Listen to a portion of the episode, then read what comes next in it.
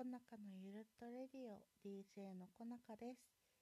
今日は私がえっと慢性疲労症候群筋痛性の脊髄炎の症状の一つである移動している痛み倦怠感これを感じてから受診して、と、病名がわかるまでお話ししたいと思います。私がですね新卒1年目だった時2016年。でその2016年の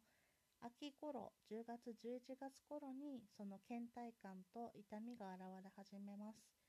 その頃ですね私はあの仕事上で上司とうまくいかなくてちょっとメンタルの方がだいぶやられていました。で初めはそのメンタルの症状の一つで立ち上がれなかったり辛くてだるいのかなと思っていたんですがどうやらそれ以上にえー、っとその風邪のような症状がずっと続いていてしばらくして風邪を実際にひいたんですよね。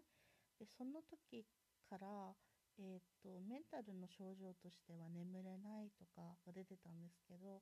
その体の痛みで眠れないっていうのもあったのとあとはそのなんとなく理人感というかメンタルの症状としては、えっと、ちょっとこう上から自分を見てる感じというかなんとなく感覚がこう遠のいてるような印象を受けてあやばいと思って上司に相談していました。それからメンタルにメンタルクリニックに行くことになり一旦まずここでメンタルメンタルの病気でえっと、抑うつ状態っていうふうにあの診断されたのでメンタルの方での給食をまず取ることにしました。それが2016年の11月です。そこから、えっと、2年ほどまず経ってメンタルでの給食は、えっと、まず落ち着いたということで体調落ち着いたということで普通に戻るんですがまずこの普通に仕事に戻るまでの間にもですね体の痛みだるさ、えーと、倦怠感だるさですね。あとは歩行する時の速度が遅いっていう。これがすごく気になっていていろんなところにドクターショッピングというか、えーと、いろいろと調べに行っていました。整形外科に行ってレントゲンを取ってみたりあとはめまいがあったので耳鼻咽喉科に行ってそのめまいが、えーと、糖分の何か問題があるのではないかっていうのも調べて特に問題はなかったのですがあと筋肉もえさとこれはあれですね。うんと整形外科ですね。整形外科であの筋のエコーを見て、まあ、損傷がないかとか見てもまず大丈夫だっていうふうに言われました。で精神科大丈夫だ言われて特に問題ないですって言われるんですけどやっぱりメンタルのせいですでしょうかねってどこに行っても言われてうんって思ってた矢先にえっと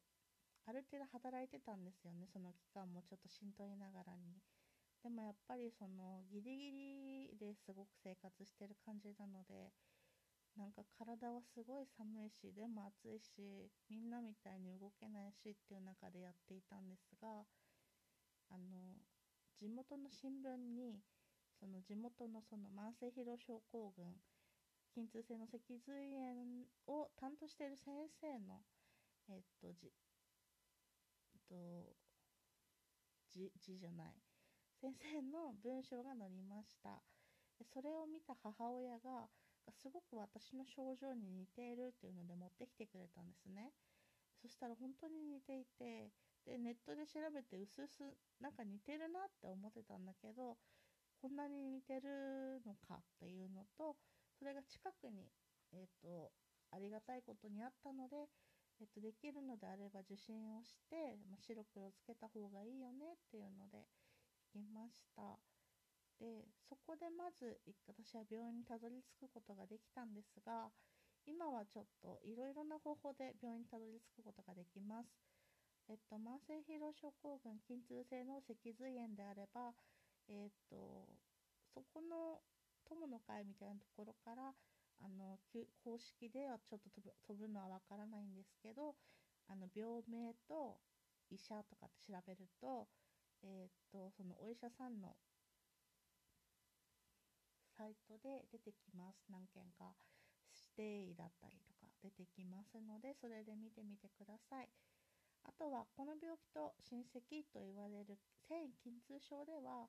繊維筋痛症友の会っていうのがあってそちらのホームページの中から医者をえっと、ドクターを探すことができるようです。ぜひ参考にしてみてください。そちらでですね、1時間半ほど問診を受けたり、圧痛点、えっと、押すと痛くて痛みが残る部分のことの診察をして、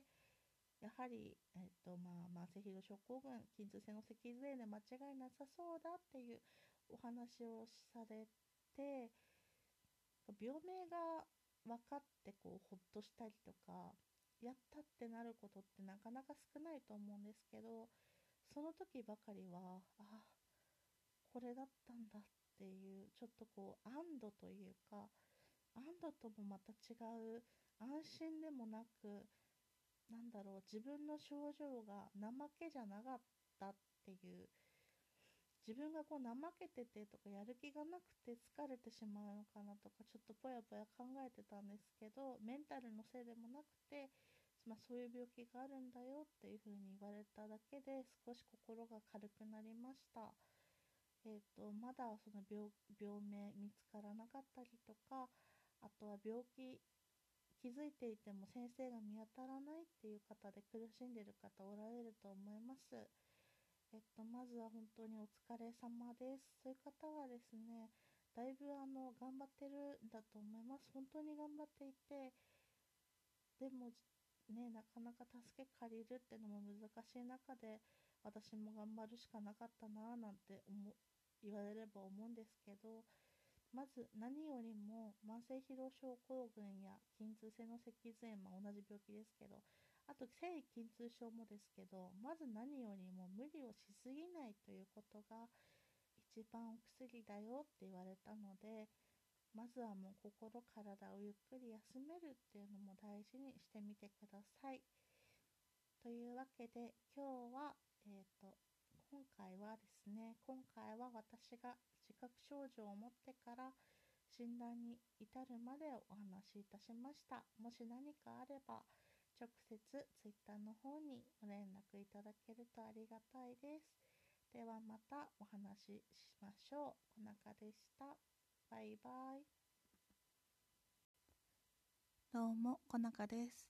今日は私が今している治療のお話をしようと思います。とまずお薬の話からと疼痛関係ではサインバルタを 60mg 朝あとノイロトロピン錠をえっと2錠ずつ朝晩。あとトーラムセットのジェネリックのトアラセット錠っていうのを1日4回飲んでます。それが痛みのお薬かな。でリリカっていうの神経疼痛に効くお薬も飲んだことあるんですけど私には副作用が強くてめまいがすごくて具合悪くなっちゃったので除外されました。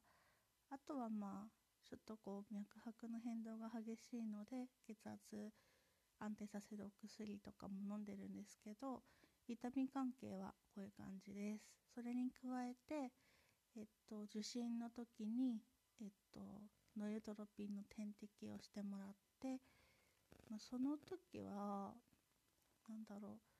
効果としては本当に今よりもずっと痛かった時はとても効く感じがしてて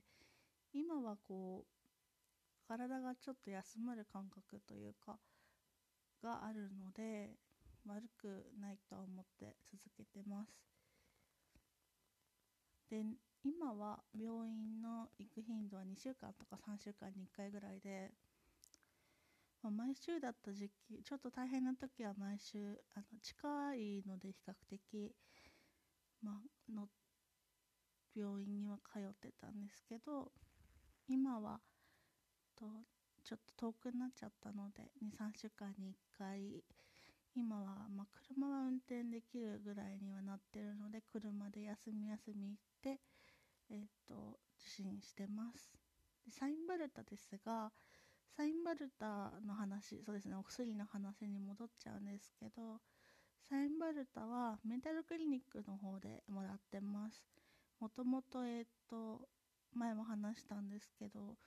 入社1年目の時にちょっと抑うつ状態になっちゃってその時にま体の痛みがすごい強いって話をしたら、ま、メンタルの方でもよく適用になってるのと疼痛でも適用になってるので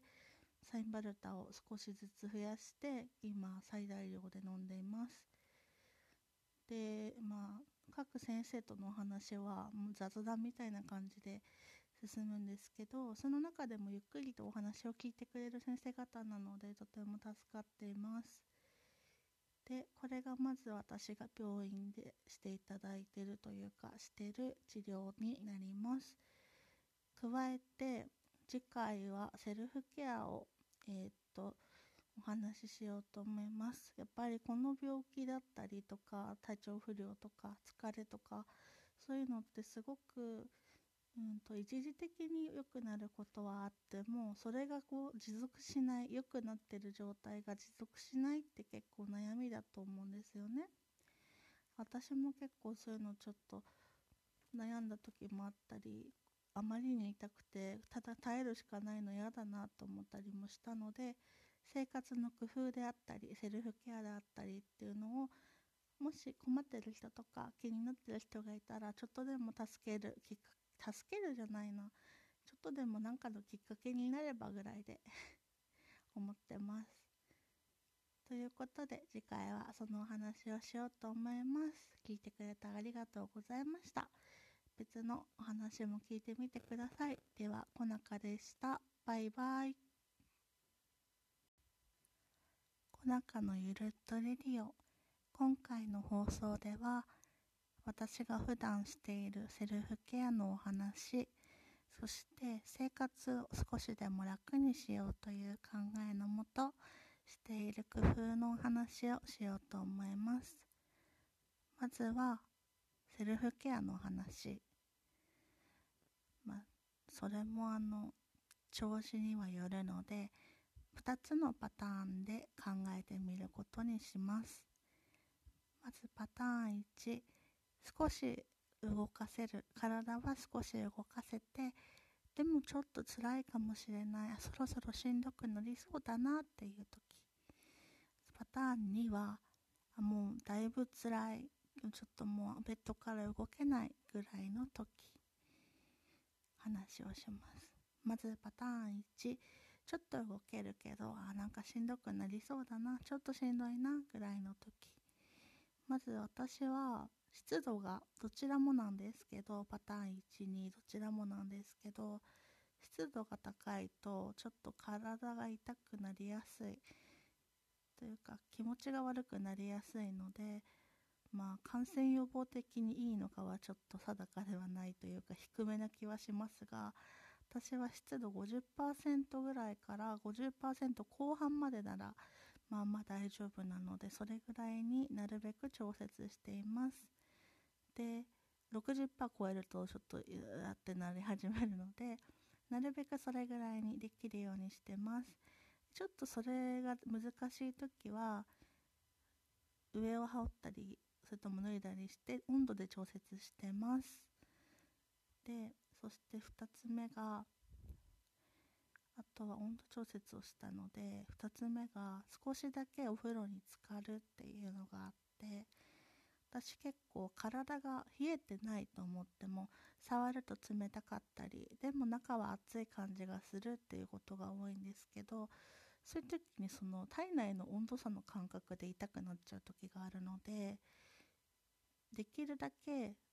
まあ、ぬるめというかあ心地いいなって感じるぐらいのお風呂にゆっくりと使って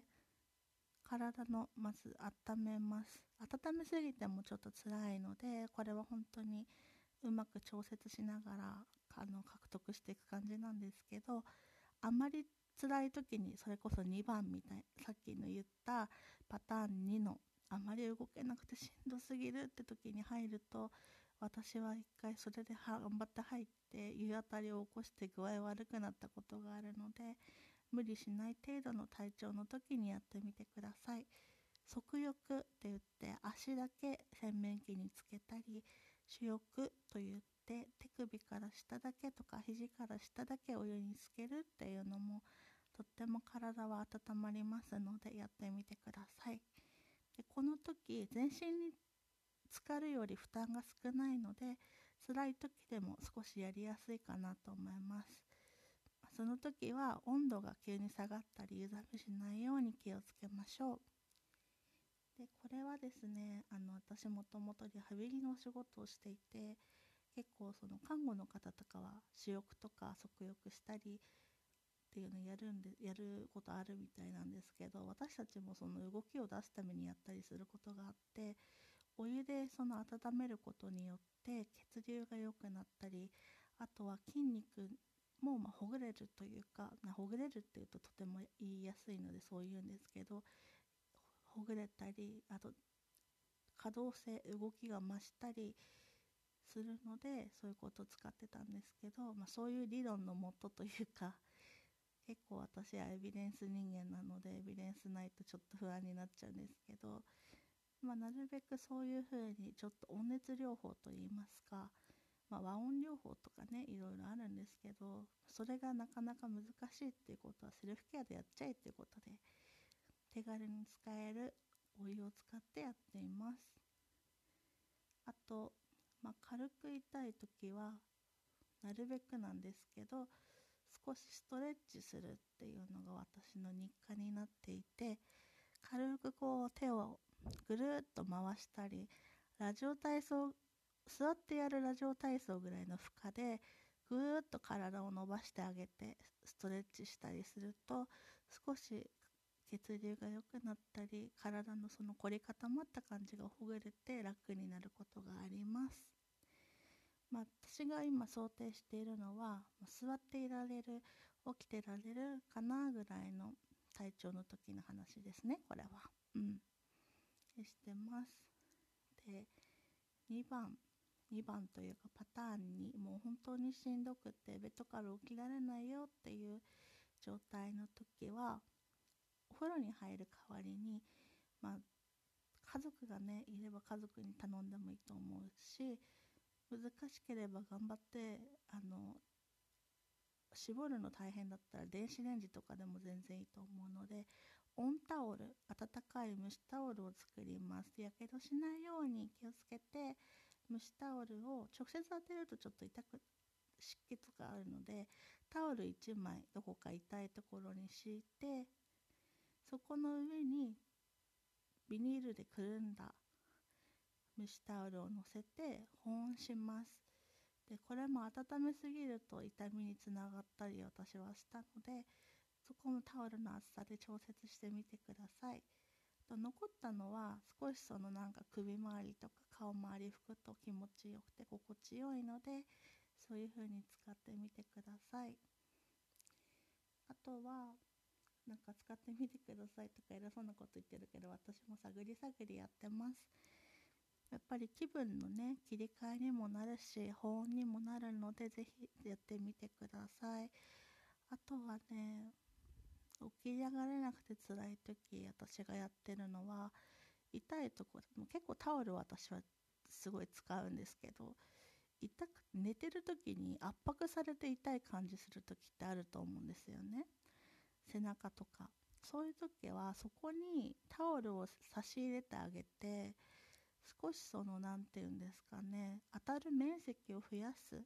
床とその小さい面積で当たってるとそこに集中しちゃうので少し面積を増やしてあげる感じ。でタオルを敷いて入れたりあとは窮屈なところの隙間に差し込んでみたりとか自分で調節しながらやったりしてます。結構そういう時って筋肉ががって硬くなってることが多いような感覚は私があるあったのであの無理やりこう押したりとかすると反発が痛くなっちゃう時があるのでそういう時はなるべく少し楽な姿勢を取れるようにして体がゆるっとできてきてからちょっと楽になってから指圧というか軽く押したりしてます。あと押す時はあのピンポイントで押すんじゃなくてあのさする感じ全体的にというか面で圧迫しながら軽くこう何て言うんだろうな。すごく説明しづらいけど軽くゆっくり広げてあげるっていうかこう痛いところからに少し圧をかけてそこからちょっとずつ動かすちょっとずつ動かすってうまく動画撮りたいなっていうちょっとずつその動かす範囲を広げていく。まずは皮膚を動かしてどんどん圧を軽くかけて筋肉を動かすって感覚があるんですけどそういう感じで動かすと一気にやると体もこう緊張しちゃうんですけど、えー、っと体にこう受け入れてもらいやすい感じがします。あとはねうんとまあ痛いけど凝りほぐれる感じが気持ちいいなって思う人はあのテニスボールとかあとテニスボールを2つタオルになんかタオルめっちゃ使うタオルにこうくるんで肩の肩甲骨の内側に当て、ね、寝転んで当てたりあとは膝に挟んタオルタオルじゃない。ボール挟んでちょっとこうストレッチすると太ももの裏側が楽。筋膜リリースっていうんですけどが楽になったりとかいろいろあるのでストレッチ調べて無理しない程度にやってみるのもいいと思います。うん、そうちょっとそのね痛いところをやる時の感覚を動画で撮ってみたかったりするんですけどなかなか難しいね口での説明が。まあゴリゴリと急にこう何て言うんだろうな。こう足つぼやるみたいにゴリゴリってやるんじゃなくてこう優しく優しくあの圧迫して少しずつ圧をかける圧かけるって言っても本当に優しくあのピンポイントにかけるんじゃなくて指3本とか4本でこうゆっくり当ててあげる感じがいいと思います。でこれってなんか痛いとこってさすったりとか圧迫したりしますよね私はちょっと圧迫すると楽になる時があるのでするんですけどそれってゲートコントロール理論って言って、まあ、ある程度ちょっと否定されてる部分もあるんですけどその別の刺激を入れることでその今の刺激をマスキングして隠すというか弱く感じさせるっていう手法で例えば人間って痛い時さすったりするのもそうほんとさっき言ったんですけどそれに入っててそうすることによってその置き換える感じなんですよね。私はそうやってやるとすごく楽なので痛い時はちょっとそこを軽く圧迫したりさせたりして過ごしてます。まずセルフケアはこんな感じです。11分ちょっと長かったかな。難しい感じに喋っちゃったかなと思うので分かりにくい時は教えてください。あと生活でしてる工夫の話をします。今は実家にいるんですがもともと1人暮らしだったんですけど1人暮らしで結構その病気で大変なのってお風呂かなって思ってて。でその何が辛いってシャンプーする時とか体洗う時のあのシャワーの位置とか変えられないかなとか思ったりしたんですけど賃貸のお風呂はだいたいマグネットがつくそうです。でそれを利用してニトリとか100均でシャワーの高さ変えられるようになってるやつをマグネットの買ってきてそれで高さを調節してました。あとはシャワーチェアあの椅子を使うことによって負担を減らしてました。うん。それが楽でしたね。あとは私がやってたのはそれとお風呂だとお風呂関係だとそんな感じでドライヤーかける時結構ドライヤー大変ですよね。でドライヤーホルダーっていうドライヤーを収納しておけるものもあるんですけどドライヤーを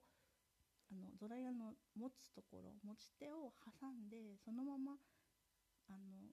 使うことができるホルダーっていうか売ってるんですよね。電気屋さんとかでも売ってるんですけどそれを使うと、まあ、両手が空くので負担が減ったりドライヤー持ってるのがしんどい時にそれしなくていいので私はとても重宝してました。それも机に挟んだり棚の板に挟んだりして使うんですけど結構ね楽でしたよ。おすすめです。あと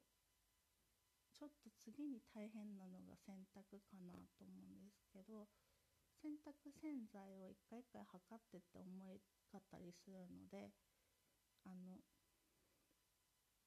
アタックっていやアタックゼロだったかな。あのプッシュする洗剤にしていちいち測らなくても楽。ちょっと引き手とく重いかもしれないんですけどそういう風にしてました。うん。そうやってたかな。そうやってやったりあとはこう洗い物とかも結構大変なのであの拭く手間を省くために速乾の洗剤洗った後乾きやすい洗剤を使ったりあとキッチンバサミをいろいろ使って調理したりしてました。あと軽いフライパン軽い食器を使ってっていう風にしてたのでもし気になる方がいたら調べてみると結構出てくるので見てみてください。あとは何かな？結構いろんなことしてて うんもう手の近くに物があるようにマグネットじゃないな。あのベルクロうんと両面テープじゃない。両面テープのついたマジックテープのやつをリモコンに貼ってそのそ近くに置いといたりとか。あと座椅子使ったりして体の姿勢を楽に保つとかもしてました。もしかしたら後から思い出すかもしれないので思い出したら追記しておきます。こんな感じでセルフケアをしながら生活の工夫をしながらうんとなんだろうなこう病気だけに支配されたくないなってすごいずっと思っててすごいしんどくて大変で親呼んだ時も多々あったんですけどそうやって過ごすこともできてました、まあ、今大変な人っていたりすごいすると思うしなんでこんななんだろうと思うこともあると思うんだけどうーんなんだろうな。もっったいないなって自分ですごくショックだったしでもまあ病名が分かったことでやれることとかある程度こうすれば楽だなって自分の経験で分かってくることもあったので嫌なことだけじゃないなっていう感覚がありました。でも今もちょっと大変な時はあるけどまあそういう風な工夫を見ながらしながら考えながら生活してます。ねなんかね結構それを考えるのはもともとのお仕事の関係が楽しくてこうすればいいなっていずれこれ患者あ患者さんって言っちゃったけど患者さんに役立てれるかなとか思ったりしながらやるのも意外と楽しいものだったのでもしこういうので困ってるよって人がいたら声かけてもらえばえっと、ちょっと考えたりもできるかもしれないのでよかったら私のことはいくらでも使ってください。と皆さんの体調や心が少しでも穏やかでありますように今日もありがとうございました。ではまた。バイバーイ。